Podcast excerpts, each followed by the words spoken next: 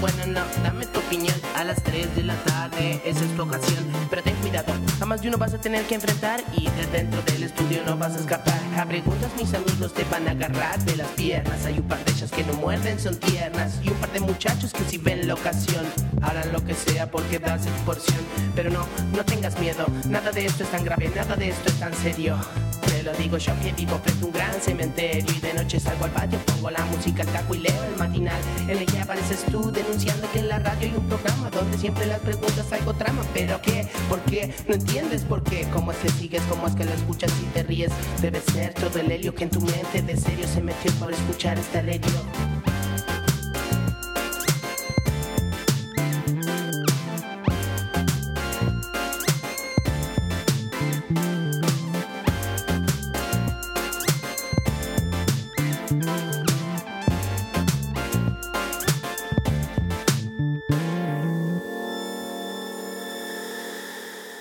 Hola, Sayeta. ¿Cómo andas? ¿Qué tal? Una intro de repente, por las dudas, para, para que sí o sí arranquemos cuando arranquemos. Viste, estaba pasando que lo cortaba. Pero bueno, capítulo 14 de Hipersensibles, al tacho. No, mal. Estamos tacho. en, digamos, eh, transmisiones de, de urgencia. Hemos entrado en unas transmisiones de urgencia últimamente por cuestiones obvias que yo sigo postrado. Agustín, sigo tirado en la cama con una hernia de disco latente que me está eh, impidiendo la movilidad. Una cosa de locos. Entonces, ante eso, estamos, como verán, en la escenografía es, una, es un lecho, es el lecho de mi cama, donde estoy... Lecho de, de sueño, ¿no? Porque viste que el hecho viene con una connotación un poco. Bueno, qué sé yo, lo dejo a libre albedrío, digamos. Digo lecho para que se entienda cualquier cosa. ¿Te está volviendo más inteligente estar eh, mucho en la cama? No, creo que mm, estar postrado, creo, puedo aseverar que te vuelve un poco tarado, que te, te Oh. volvés, eh, te cuesta razonar, como que en un momento todo es como una baba, viste, como que la mente se vuelve una baba y uno está ahí, con, empieza ya ver la tele no es lo mismo que cuando estás postrado que cuando Sí, no. decidís, me voy a Ir a ver la la tele. cama a ver la tele. Es como que la aprendes y estás en una situación medio de baba. donde estás viendo en la tele? entra. Estuve viendo mucho, mucho YouTube. Creo Ah. que YouTube me está destruyendo la cabeza. Veo muchos, eh, lo que a mí me gusta ver, que yo veo muchas reparaciones, restauraciones de artefactos. Ah, Veo seguís con esa. Sí, sigo con esa. Veo gente que vive en la nieve también, que decide pasar una noche Un en medio de la claro. nieve. Yo vi mucho eso. También hay, hay tipo dos cosas al mismo tiempo, como gente que se va a refaccionar una cabina en la nieve, ¿viste? Por los rusos, hay unos rusos que hacen eso. Van con los lobos a pasarse todo el invierno a refaccionar para prepararla para el verano y están solos, sin nada, comiendo lo que caza con los lobos. Exactamente. Bueno, eso. Yo podría, ¿Vos podrías, de verdad? ¿Te crees capaz de... ¿Te mandás? sí. No, sí, porque soy una. O sea, de, eh, la parte de habilidad podría de- de arreglar una casa, ¿viste? Como Sí. tratar de darme maña para arreglar las cositas y ponerla a punto, podría. Y después la parte de irme y estar solo y volverme loco, sí. Creo que sí. Podés hacerlo tranquilamente. ¿Y qué preferís, el frío o el calor intenso? Digamos, vamos por climas extremos, ¿no? Porque los- este- la gracia Eso, de estos eso es lo que me frenaría. No, no, lo haría más eh, cómodo en el Caribe. Mm, La edad a mí me está poniendo, bueno, entre otras cosas, yo por ejemplo empecé a, a hacer un poco más de ejercicio y se me va un dolor de acá y me viene un dolor de la lumbar. Ayer hice abdominales por primera vez en no sé cuántos meses y Ajá. ahora estoy con dolor en la lumbar, obvio, aunque estiro todo, pero juego al fútbol, quedo tres días con dolor. Pero sí, el frío es algo que no soporto, pero para nada, ¿eh? Estoy congelado todo el día. Acá dentro de mi casa, con la estufa al lado, estoy con las manos así que no puedo, a veces no puedo pensar del frío que tengo. Está haciendo mucho frío. El frío No se termina más, aparte. Es algo como agosto, qué largo agosto. Este año. Este año es, es, una un verga. ¿Te acordás que verga. Al principio decíamos, no olvidaremos el 2020, el año de la pandemia. Yo No, creo este que es no hay, peor. no hay peor año que el 2021. Este es peor. Pero por suerte volvió. Volvieron las producciones audiovisuales. A mí me pasan por el costado. Debo admitir. De pronto. No los eh, autocasting, los autocasting vienen. Estoy a punto de empezar a decir, como vos me dijiste hace poco, no hago más autocasting. Y empezar a decir a la gente, no, no hago más, no hago más. ¿Me querés? Llámame directo. No hago más autocasting. Muy bien. ¿Está mal? Me, No, me parece perfecto, ¿no? Me parece perfecto. No, este año vengo una racha de. Habré hecho cuatro o cinco así de ficción y no. De ninguno. Está complicado. El no me gusta, No me gusta. Debe ser mucho la competencia. Yo llamaría a Peter Lanzani para que haga todos los personajes de toda la serie directamente, de verdad. ¿eh? Es un tipo tan camaleónico. A mí me gusta mucho cómo actúa Peter Lanzani. Estoy, quiero estar de acuerdo con todo lo que dice en las redes sociales. Un tipo se deja el pelo largo, se lo corta, se pone un rulito, te habla con un poco tartamudo, te habla con si fuese del interior. Es buenísimo. Y aparte estuvo en Casi Ángeles. Es un prócer de la actuación. Ahora yo digo, se viene como la biopic, parece que está de moda. De Peter Lanzani. Eh, no sé si de Peter Lanzani, pero de No, que hagan la biopic de Peter Lanzani. Ya estamos para hacer tipo eh, biopic, media biopic, como que hagan una biopic a 10 años de Peter Lanzani. ¿Hay tanto para contar? El tipo hace hasta. Está en la de Diego Maradona también. No, no, están todas, absolutamente. Todas ¿Hace falta? Yo quiero ser full hater de Peter Lanzani, ¿eh? o sea, me agarré a trompada directamente. De lo que lo odio en este momento. Pero bueno, está todo bien igual, ¿no? No, bueno, esto lo venimos hablando hace rato, esto de que, bueno, las ficciones son productos armados afuera, entonces como son afuera, se Pero las plataformas iban a... no venían a democratizar. Qué horror, basta, por Dios. Todo es el horror, digamos. Digamos, las series van a estar protagonizadas por... Peter Lanzani y un Darín. Peter Lanzani y un Darín. El chino Darín, Ricardo Darín, Ojo con algún Darín. Ojo con la familia Spinetta que está ahí como también. No, lo, mal que actúa Vera en la, en la. Te digo, la serie está muy bien. O sea, vos la terminaste de ver. La serie está bien. A mí me llega mensaje, mi viejo. Es la primera vez que me veo una serie de. Así. Y sí, obvio, va, va, rapidísima la serie. Es fácil de ver. Eso es lo bueno de la, del reino, me parece, ¿no? Es, muy ágil. No es como las series muy argentinas que iban explicando todo muy de a poco, muy en capas. Esta va como trompada. Pero no, Vera Spinetta no estaba bien. Yo no quiero bardear más a gente de la actuación, me voy a quedar cada vez más afuera del, mundo, ¿no? No, a, ver, a mí me parece que sí, que hay gente que está en, la, serie que no está. En la serie no hay, hay personas que están por fuera de registro, que les cuesta ese registro, y otros que se sienten más cómodos. Peter Lanzani es un hombre que parece sentirse muy cómodo. El otro día vi también un, un capítulo de Un gallo para Esculapio, no me gustó. Yo la vi entera, Gallo, por el las dos, ah, las dos temporadas. Ahí no, está bien la serie, está bien la serie. Está bien la serie. Peter Lanzani eh, está bien, está bien. La cosa es como. Yo, yo planteo una, una disyuntiva. Eh, si vos agarrás y haces una película. Ponele que, que se produce una película inglesa, ¿no? Pero que tiene a protagonista un, una persona de la India o de Pakistán, que hay una migración muy fuerte en, Inglaterra porque fueron colonias, entonces están de esa zona, es un tipo de rasgo, ¿no? Yo no puedo hacer de holandés, o, soy argentino o soy a lo sumo un italiano, porque es en mi cara, es esto, ¿viste? Sí. Entonces, eh, vos en Inglaterra, si pones a protagonizar una película sobre la vida de un pakistaní a un inglés, para que haga un acento y se pinte la cara un poquito con corcho de marrón, te cancelan. Te cancelan.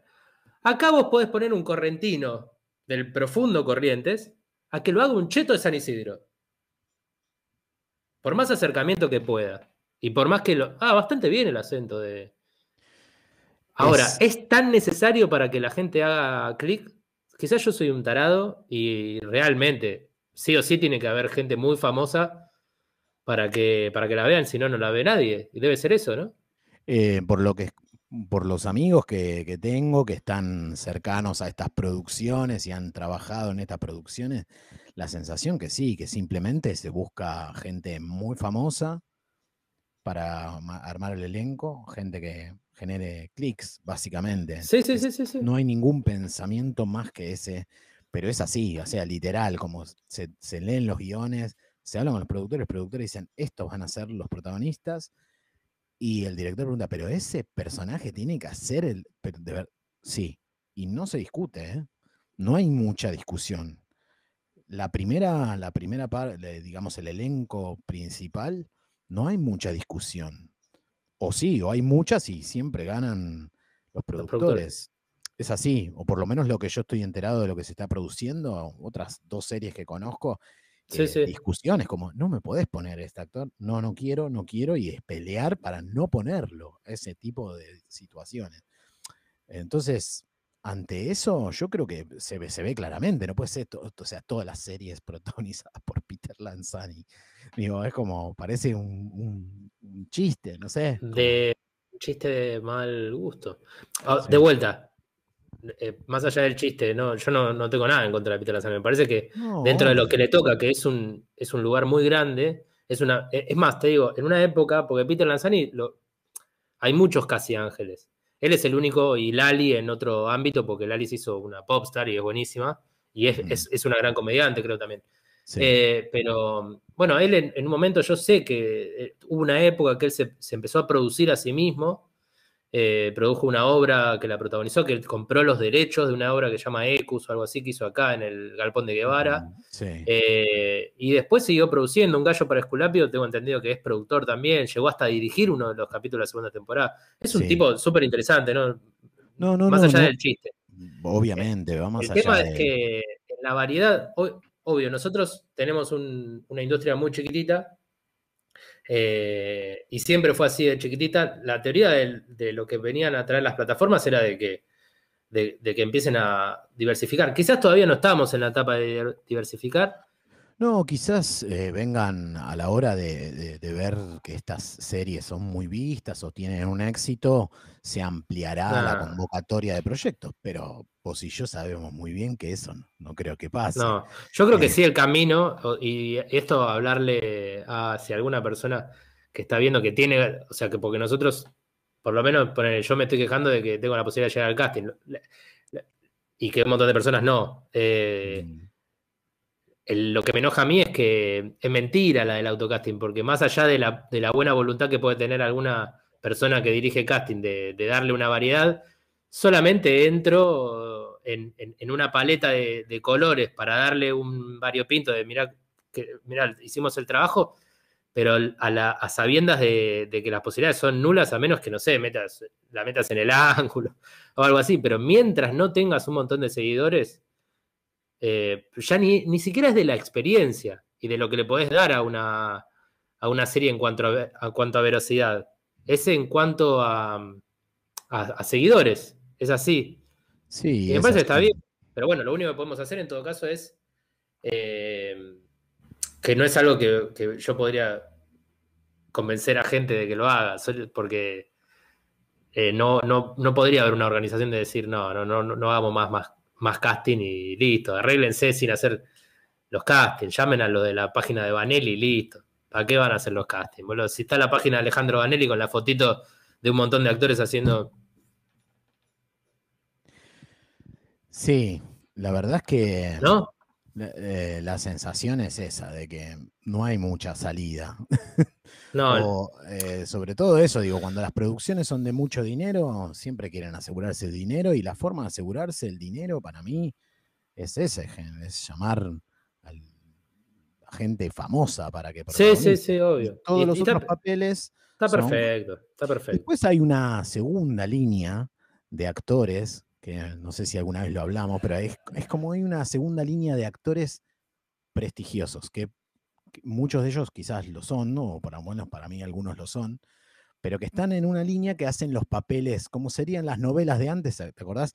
Que los mm. protagonistas eran, eran famosos y después los... Sí, sí, siempre, vas a tener un, siempre vas a tener un Puma Goiti que está ahí reforzando a...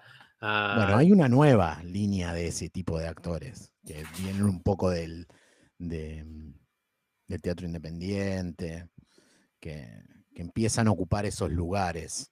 pero bueno, siempre es poquito, son, estamos hablando de... Pero ahí sí puede variar, pero el, tema de que, ¿qué te, ¿qué te, da hacer un, capítulo?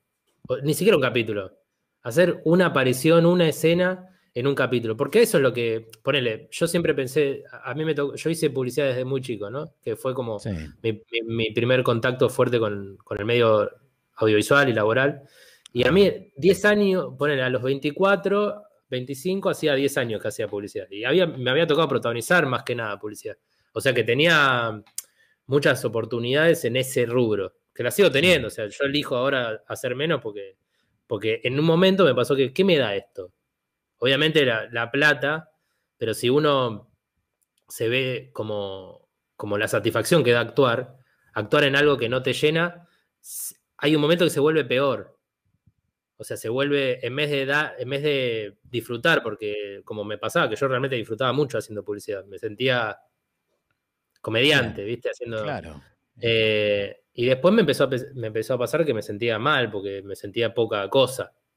Eh, y entonces eh, me pasa lo mismo, esa sensación con los bolos, ¿viste? Como si, la, si, si es estar un ratito que, además, por cómo es la industria, se le da una importancia eh, muy, chiquita a, que estén bien los bolos. ¿No? Porque no es que se trabaja alrededor del, bolo. Eh, ni, ni, alrededor de mucho nada en general tampoco, porque hay poco tiempo y todo se hace rápido. Igual, o sea, yo sé que pasa en todo el mundo, ponele, para que exista una, una Phoebe Waller Bridge la de sí. Exacto, sí. Eh, es una actriz que no tenía oportunidades. No, para mí la, diferencia con el, con el ámbito audiovisual es que en Argentina es casi imposible generar un proyecto audiovisual independiente. Es muy, por lo menos ahora quizás ponerle que exista algunas, empiezan a haber alguna oportunidad, pero yo antes. Independiente implica Inca. Claro. que no es del todo independiente. Claro. Entonces, yo por lo, menos, eh, antes los proyectos individuales eran en teatro. Todos los proyectos de actores que quieren, que queríamos hacer algo que nos interesara, que nos queramos sentir bien, que queremos proponer algo, una idea, eran proyectos teatrales. Y después terminamos en los bolos. Yo hace más de 10 años que hago bolo de novelas de polka porque no se me ocurría hacer un proyecto audiovisual independiente. En cambio, en otros lados, digo, no sé, em, vos, digamos, te pones a trabajar y qué sé yo, de alguna manera... Son generaciones también. digo, a mí me pasó de crecer más pensando, o sea, yo igual pasé 10 años haciendo teatro independiente, y, pero bueno, porque arranqué muy chico, pero también me, pasaba de que hace hasta, hasta el 2015 y 2016, qué sé yo, también eh, había muchos más eh, incentivos desde el Inca y además podrías armar un equipito y salir a filmar eh, bajo presupuesto, algo chiquito, poder hacer cositas sin plata. ahora está todo más difícil porque, nada, lo que dice Cristina, no, pensemos en el 2019, que queremos volver al 2015, claro, porque si, nuestro, si la plata que tenemos no, vale nada. Entonces, ni, ni, llegás a ahorrar un poquito para poder producir algo audiovisual. Igual coincido que yo creo que puede venirse una nueva etapa de. de bueno, yo tengo muchas más ganas de. o, proyecto hacia el teatro más que, más que el audiovisual de vuelta, porque me parece prácticamente imposible también. Y ojalá se pueda mm. hacer más teatro. Estaba muy caro hacer teatro igual, los últimos 3, 4 años. Sí, sí, lo que pasa es, bueno, teatro eh, eh, es caro, también depende de qué, qué proyecto, de qué modo, digo. Generalmente el teatro, muchas veces eh, los, los modos de producción tenían que ver con los modos de, de, creatividad, entonces uno pensaba a través de una idea de producción, armaba una obra, pasaba mucho eso. Total, total. que bueno, pero hoy tenés que tener, no, o sea, tenés que tener una disponibilidad de un ahorro dispuesto a, en vez de hacer un viaje, ponerlo en eso. Sí, claro, sí, sí. Antes podías decir, bueno, voy pagando en cuotas algo, pongo 20 lucas y pago la escenografía, esas cosas que, que ahora están, está, más en jaque de, cuánta plata significa. Capaz que tenés que tener 200, 300 lucas para invertir en una obra de teatro, porque menos no creo que puedas gastar en, recursos para hacer escenografía, por más que sea barato, digo, como mínimo, ¿no? Sí, sí, todo depende, qué sé yo. Yo justo ahora estoy en, una obra que por ahí vuelve en septiembre. Em, que no usamos escenografía y como que estamos nosotros. Bueno, claro. Bueno, pero ese es un. Está bien, pero es un estilo muy marcado de teatro que en general, para cualquier otra, para cualquier obra, un, un poquito, para pagarle al iluminador, para comprar. No, para, para, pagar la sala de ensayo durante unos meses. Sí, sí, sala de ensayo, rubros, todo ese tipo de cosas. Es un montón. Lo que, lo que, sucede es que, bueno, generalmente a veces se trabaja con los rubros, con los subsidios. Siempre a recuperarla. a recuperarla, sí. Claro, pero digo, pero la tenés que tener en, el presente, digo. Sí, sí, claro, claro, sí.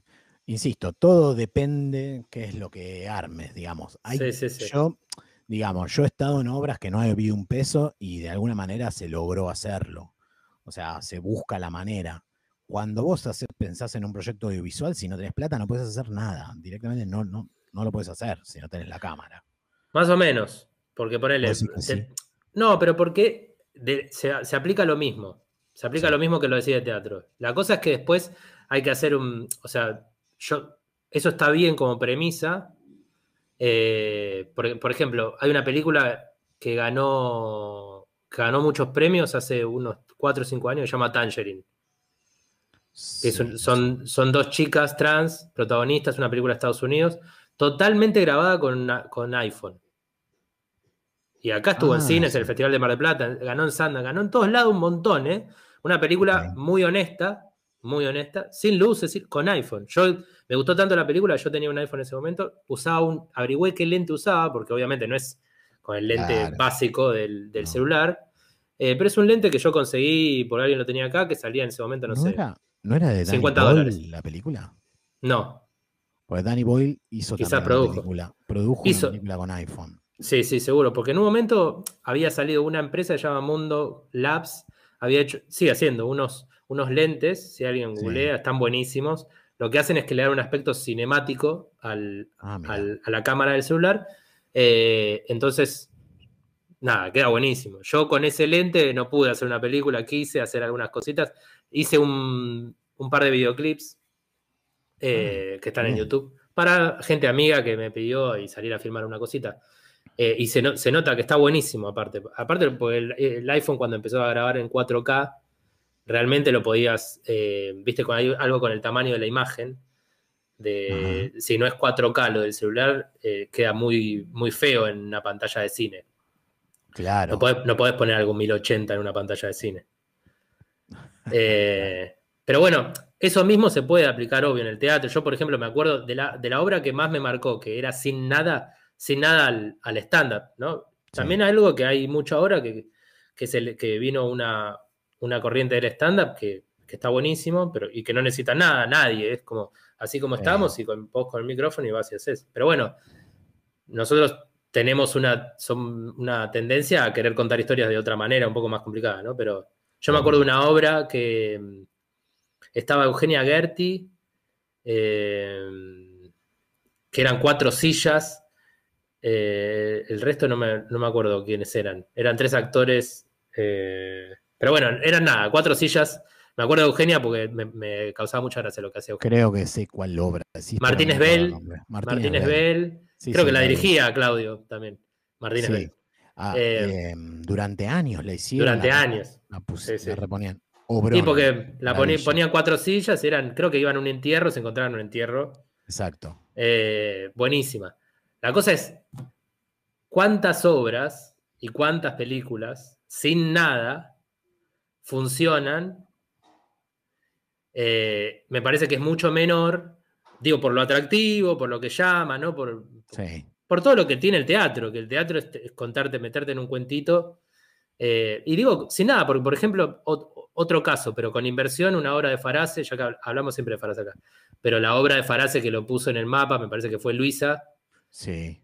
que era una obra eh, que obviamente tenía una inversión grande porque era un, teatro importante y, con una, una, escenografía muy hermosa, pero una escenografía rebuscada también, porque eran cajas de cartón que habían hecho una casa que se iba transformando y estaba un Odex, pero bueno, todo eso que parece re sencillo, esto son cajas de cartón, tiene una careta de Odex, eh, pero eso todo eso sale plata. Alguien la tiene que poner. No, bueno, generalmente esas obras son financiadas, ¿eh? O sea, no es que ponen plata del bolsillo, es van a subsidio acá, plata acá, salen subsidios de todos lados y, logran hacerlo. ¿Vos sabés cómo está el tema de subsidio de teatro hoy? Para poner un panorama de cómo, de hoy, hoy, ¿eh? ahora, si es que Proteatro está dando plata, INT está dando plata. Sí, INT está dando plata y Proteatro está dando plata. Sí, está generando. De hecho, ahora también se reactivó, em, ¿cómo se llama? el catálogo del INT, que tiene, el INT del Instituto Nacional tiene un catálogo de obras a las cuales están empezando a moverse. Entonces, cada vez que sale una función para alguna de las obras del catálogo, el instituto te da un dinero para poder hacer la función. Son dineros muy pequeños, digamos. Son muy pequeños. 15 mil pesos una función donde trabajan actores, director. No es plata eso. No, es nada. no es plata. No es dinero. No, están, pero pobres. Todo es pobre, todo es poca plata. Eh, por eso lo, único que así grande que se está estrenando es el teatro oficial, que ese sí volvió, digamos, ahí como una San Martín de unos premios de 500 mil pesos a la, a la, creación, un montón de plata. Y después eh, las programaciones, el Cervantes vuelve a programar, el Sarmiento, todo el complejo teatral de Buenos Aires está volviendo a programar, ahora está en funciones la retrospectiva de Mariana Chaud. Digo, empieza a moverse, pero son todas obras ya producidas, digamos, ya hechas, reestrenos o estrenos que quedaron truncos por, la cuarentena, pero proyectos nuevos, eh, alguno que otro aparece y todos tienen que ver, por ejemplo, eh, no sé si estándar, pero sí mucho monólogo, que es lo que se pudo ensayar en este tiempo, es lo que, lo mismo, eh, poco dinero requiere de, producción, de esos hay muchos, muchos monólogos. Uno ve la cartelera, estuve viendo un poco la cartelera de teatro independiente y hay una cantidad grande de monólogos. Eh, pero sí, ¿no? No hay. No, Yo imagino que el año que viene Proteatro va a volver a dar, pero bueno, siempre es poco. Tampoco es que previo a la pandemia Proteatro, o sea, lo que estuvo sucediendo últimamente previo a la pandemia es que. Mm, no, previo a la pandemia hay que remontarse a, al 2014, el último año que quizás. Claro, donde se podía ver de todo. Vos la ponías y la, y la recuperabas. Porque esa de recuperarla, yo siempre digo, obvio, es financiada digo, tenés que tener una plata suficiente como para que no, no te ponga en jaque la supervivencia de, de pagar el alquiler, digo. Eh, yo he estado en muchas cooperativas que nos, íbamos poniendo plata para la sala de ensayo, íbamos poniendo plata para, o el director ponía, bueno, tengo unos dólares, lo pongo, y después entre el subsidio y las primeras cuatro, cinco funciones, no ves un mango. Eh, pero tenés que tener una, la, la certidumbre de, que con el subsidio te va, primero te va a salir y después, eh, y después que sea suficiente la plata. Eh, pero si, si, el INT, que es el instituto más grande, en el catálogo está pagando 15 lucas por función, no te da ganas de hacer teatro. No. ¿No? O yo estoy. O yo estoy.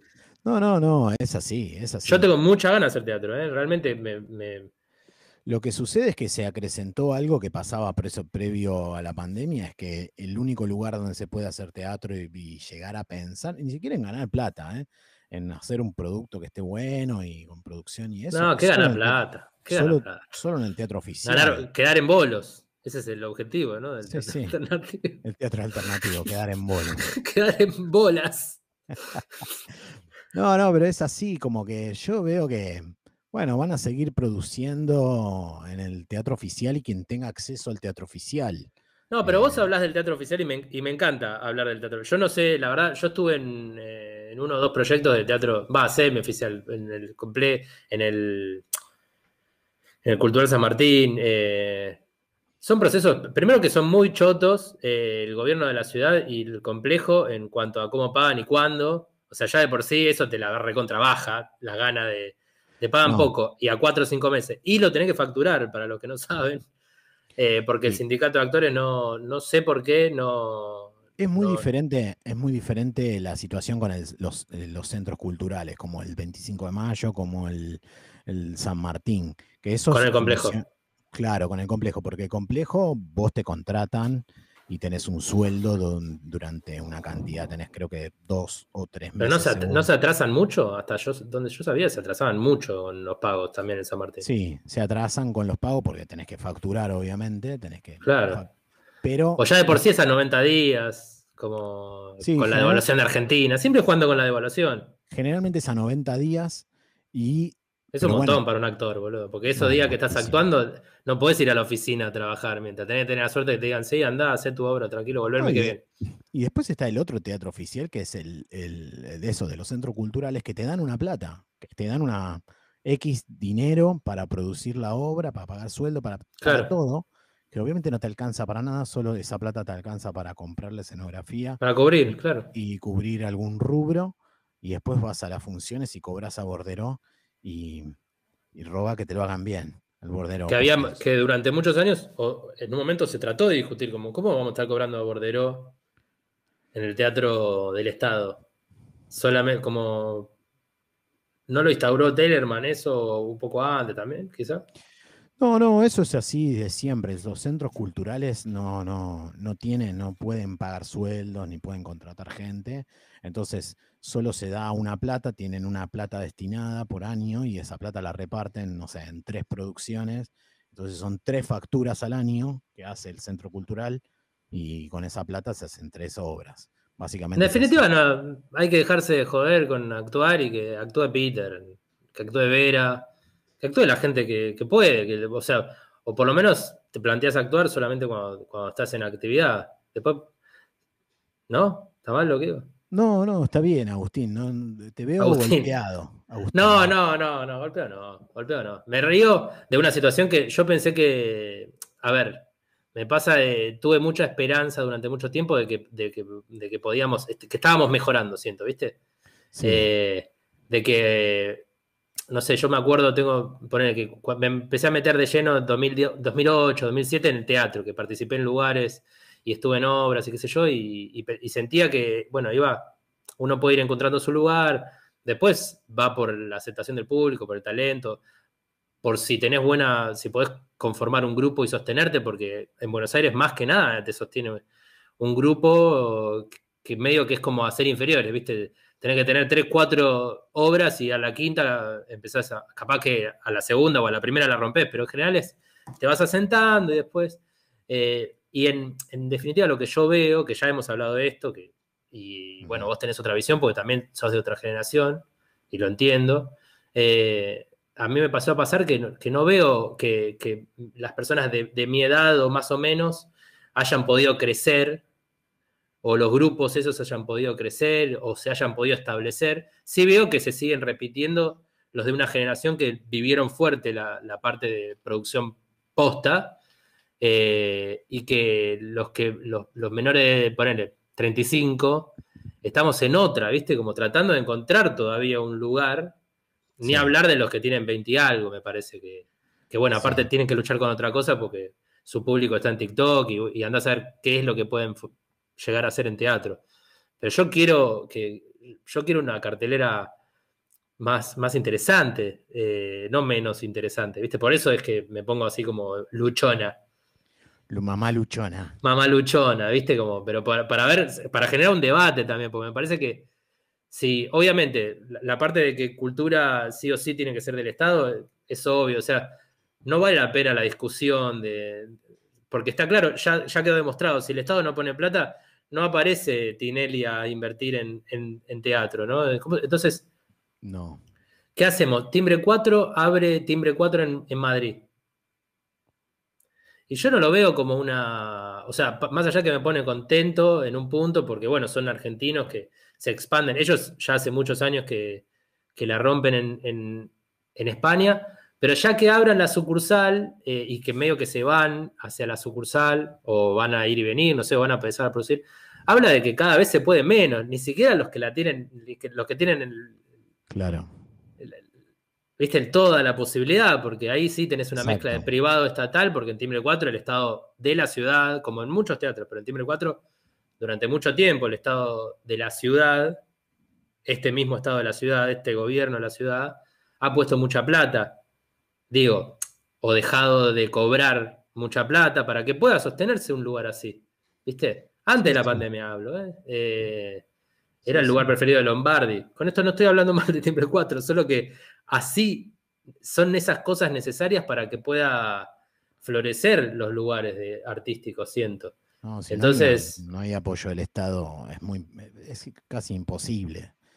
Casi imposible em, emprender un, un proyecto artístico es muy imposible, muy imposible. Pero ¿qué va a hacer, Agustín? Estoy estudiando programación. Bien, buenísimo. con el gobierno. Con el gobierno. Me metí, le cuento a, los oyentes eh, que arranqué a principio de agosto. Es un curso asincrónico, o sea que no tenés que cumplir un horario. Yo lo estoy haciendo a pleno porque tiene una plataforma bastante copada, se llama Argentina Programa, para el que no conoce, estuvo en boca de, los medios de comunicación en el último tiempo, claramente el gobierno necesita que haya más gente que sepa hablar este idioma, o sea, ahora que yo ya había tenido algunos eh, intentos. perdón, Agustín, te hago una consulta. Y sí, Mariano. ¿Es para personas que no, que no manejan el lenguaje o tenés que manejar un poco el lenguaje? Y es como que me preguntes, eh, bueno, eh, aprender inglés, ¿es para personas que manejan el lenguaje o no? ¿Es para iniciados? Es para iniciados, ahora. Hay que tener una mezcla de, curiosidad, de incertidumbre, ganas. Eh, es bastante complejo. es una mezcla de, de algoritmo con, con con problemas eh, de, lógica, eh, con un poco de matemática, pero más que nada es como, como pensamiento, ¿viste? No sé si pensamiento científico es la palabra, pero es como si tengo tal y tal y esto se hace así, eh, ¿cómo sería con tal cosa? ¿Viste? Y vos tenés que empezar a imitar. Después hay mucho de googlear. La plataforma que diseñaron para, para aprender es interesante, es fácil, está explicada como como si estuvieses estudiando en secundario. Ah, muy bien. Eh, pero bueno, también habla, eh, depende de la, disponibilidad de las personas, porque algo que te, avisan, por ejemplo, es que si en la primera semana no tenés ni un ejercicio resuelto, te banean, o sea, no te dejan seguir. Ah, eh, y después el programa son, te queda abierto dos meses, este programa Argentina, Argentina Programa, que es una plataforma, queda abierto dos meses para que vos hagas el curso como puedas, como quieras. En octubre, la primera semana de octubre, va a haber un, es un examen que tenés que resolver 7 de 10 ejercicios para aprobar. Si aprobás, es difícil. Si aprobás, eh, Alberto prometió un crédito no reembolsable, o sea que un regalo, eh, para todos los que aprueben. Teóricamente había 60.000 anotados. De 100 mil pesos solamente para comprar una computadora. Wow. Y una computadora, por lo que vengo viendo, una computadora EXO, voy a, creo que va a ser una computadora EXO, que no son muy buenas, pero bueno, es una, porque claro, hay mucha gente que, le encantaría programar, pero si no tenés una, computadora para que te banque, es muy difícil, es, prácticamente imposible. Y después de eso, accedes a un curso, sí, ya eh, semipresencial, o sea que tiene horarios, eh, de seis meses, ya más específico, profundizando en los conocimientos. Pero bueno, es la posibilidad de tener un trabajo eh, calificado, de los que más demanda hay. Eh, hoy un programador junior está ganando el doble del sueldo mínimo. O sea, un inicial, el sueldo mínimo está por debajo de la, de la línea de indigencia en Argentina. Sí, que creo que es 40 mil y algo, ¿no? No, 27 mil pesos. Ah, 27 mil pesos. Claro, te morís de hambre, literal. Sí, si te dan 15 mil pesos para hacer una función de teatro. 27 mil pesos para alquilar un monoambiente en Cava está saliendo 40. No sé qué significa que ganar 27 mil pesos. Obviamente tenés que vivir compartiendo o alguna de esas movidas. Eh, esperemos que todo cambie, esperemos que después de las, de las elecciones o antes, porque quizás lo mejor que le puede pasar, eh, otra vez, los peronistas y las peronistas me van a odiar con esto que voy a decir, pero lo mejor que le puede pasar quizás al país es que le vaya mal en las pasos y tomen medidas que se están haciendo muy los boludos eh, y para las elecciones reales eh, haya un cambio sustancial, porque, porque no puede ser que no, no, alcance para comprar comida. No puede la, ser. La, la Vicky, que tiene 16 nietos, increíble que tenga 16 nietos. O sea, es creíble. Pero es increíble a la vez. Al verla es increíble. Sí, sí. Pero bueno, tiene 16 nietos. Ponele, ella tiene, parece que tiene tres hijos y uno del corazón. Lo del corazón parece que es porque es el hijo, es un hijastro, eh, o hijastra, no sé. Pero bueno, son cuatro. Cada uno tiene cuatro. Debe ya tener cuatro, eh, por lo menos, ¿no? Pero es una mujer de 50 y algo. 51 años. Es muy joven para tener 16. Muy joven. Voy a tener que mm, eh, terminar la transmisión, Agustín. Esto es muy difícil lo que te estoy planteando, pero. ¿Crees que me quede solo? ¿Vos crees que me quede solo? No, no me voy a quedar solo. No te animas. No, no, me animo, obvio que no. Aparte, no, esto con vos. Bueno, esto. Em, para, ¿puedo hacer una recomendación antes de. Ya mismo. Mariano no quiere decir nada, pero Mariano está haciendo unas transmisiones de la cama a veces si la, familia de algún músico lo deja en algún momento, él cada tanto hace unas transmisiones solo, pasando música a lo DJ de eh, porque está aburrido, porque tenés ganas, supongo que viene por ahí, ¿no? ¿No querés contar un poquito antes de cerrar? Vero nos va a perdonar. Mira, mira, la, em, Vero con cara de. Dale, dame dos minutos. Em, estoy arrancando un podcast eh, individual que es sobre la discografía de Frank Zappa. Voy a escuchar disco a disco. Ya grabé el primero capítulo, pero bueno, no estoy buscando una plataforma que no me lo levante, no me lo bloquee. No, no vas a poder. Hay alguna, estuve averiguando algunas plataformas, pero bueno, estoy viendo de, ver si no transformarlo en audio. Bueno, estoy haciendo un podcast donde voy a escuchar disco a disco la discografía de Frank Zappa, que es bastante larga. es el, más prolífico de, de Don Prince, quizás o más. No, mucho más. Mucho, más, Mucho más. En vida tiene setenta y pico de discos. Y muerto bueno, y pico. Ah, porque tiene todavía que sigue editando. Bueno, eh, nada, te despido. Esto fue Hipersensibles de emergencia otra vez. Ojalá deseémosle recen por Mariano. Por favor, eh, por, el fin de las hernias del mundo. Eh, y porque a mí me gustaría también verlo. y ahí, arranca la clase. Bueno, listo. Hasta acá. Jueves. Nos veremos en otro momento. Chao.